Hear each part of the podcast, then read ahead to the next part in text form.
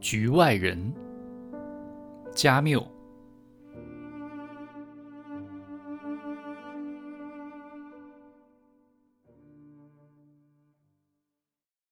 礼拜天，我总也睡不醒。玛丽不得不叫我、咬我，才把我弄醒。我们没吃早饭，因为想早点去游泳。我感觉肚子都空了，还有点头痛。我的香烟有一股苦味。玛丽嘲笑我说：“我顶着一张丧葬的脸。”她穿了一条白色连衣裙，头发披散开来。我说她很美，她笑得很开心。下楼时，我们敲了敲雷蒙家的门，他回答我们说：“就下去。”我们来到街上，由于我很疲倦，也因为我们一直没有打开百叶窗，已经大量的天色照在我脸上，像是一记耳光。玛丽高兴得直蹦跶，不住地说：“天气真好。”我感觉好了一些，发现自己很饿。我跟玛丽说了，她正给我展示她的七步手提包，里面放着我们的两件泳衣和一条浴巾。就等雷蒙了。我们听见他关上了门。他穿着一条蓝裤子和一件短袖白衬衫，但是他戴了一顶扁平窄边草帽，逗得玛丽直发笑。露在袖子外的手臂很白，长着黑毛。我看了有点不舒服。他吹着口哨下了楼，看样子很高兴。他对我说：“嘿，老兄。”而他称呼玛丽为小姐。前一天我们去了警察局，我证明那姑娘不尊重雷蒙，她只是受到了警告就离开了。他们没有调查我的证词。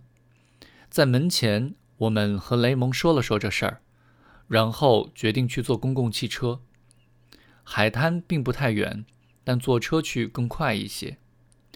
雷蒙认为他的朋友。看见我们去的那么早，一定会很高兴。我们正要动身，雷蒙突然示意我看对面。我看见一群阿拉伯人正靠着烟店的橱窗站着，他们默默地看着我们，以他们特有的方式，完全就像是在看一些石头或者一些枯树一样。雷蒙对我说：“左边第二个就是他说的那小子，他好像忧心忡忡的。”不过他又说：“现在这件事已经了结了。”玛丽不是很明白，问我们发生了什么。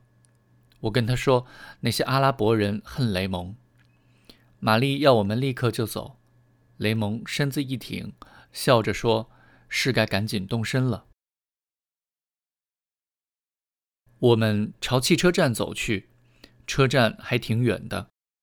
雷蒙告诉我说：“阿拉伯人没有跟着我们。”我回头看了看，他们还在老地方，还是一脸冷漠地望着我们刚刚站着的地方。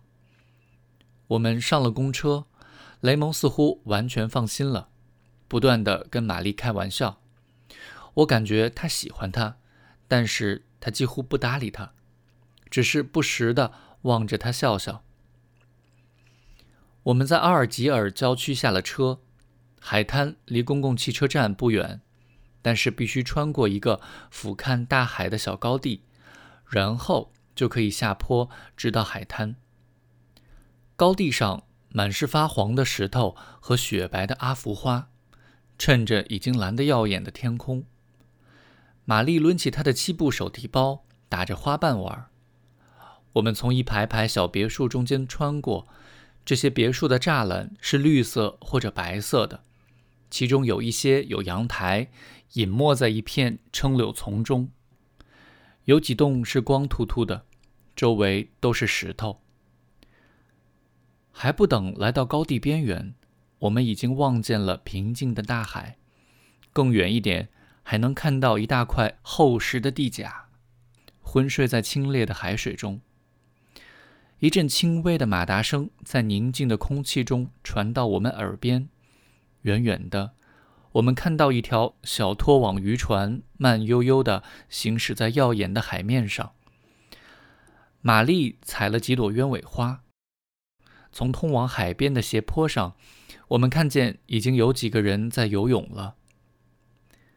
雷蒙的朋友住在海滩尽头的一座小木屋里，房子背靠着悬崖，前面支撑着的木桩已经泡在水里。雷蒙给我们做了介绍，他的朋友叫马松，马松身材高大魁梧，肩膀很宽，他的妻子身形娇小浑圆。和蔼可亲，一口巴黎口音。他立刻请我们不要客气，吃一些炸鱼。鱼是他早上刚刚打来的。我对他说：“这房子真漂亮。”他告诉我，他在这儿过礼拜六、礼拜天和所有的假期。有我老婆在，大家会合得来的。他补充说：“的确，他的妻子和玛丽笑得正欢，可能是第一次。”我真正想到我要结婚了。马松想去游泳，可他妻子和雷蒙不想去。我们三人刚刚走到海边，玛丽就跳进了水里。马松和我稍微等了一会儿，他说话慢悠悠的。我发现他不管说什么都要加一句，我甚至还要说来推进，但其实他所补充的话并没有更进一步的含义。谈到玛丽，他对我说：“她真不错。”我甚至还要说很迷人。后来我就不再注意他这口头禅，只顾着享受太阳晒在我身上的美妙感觉了。沙子开始在脚下发热，我又克制了一会儿想下水的欲望，但最后我跟马松说：“下水吧。”就扎进了水里。他慢慢走进水里，直到站不稳了。才扎进去，他游蛙泳，游得很差，我只好抛下他去找玛丽。水很凉，我游得很满足。我和玛丽一起游远了，我感觉我们在动作和满足的心情上都很一致。游到远处，我们改为仰泳，我脸朝着天，阳光隔开了我嘴里喷射而出的最后几层水幕。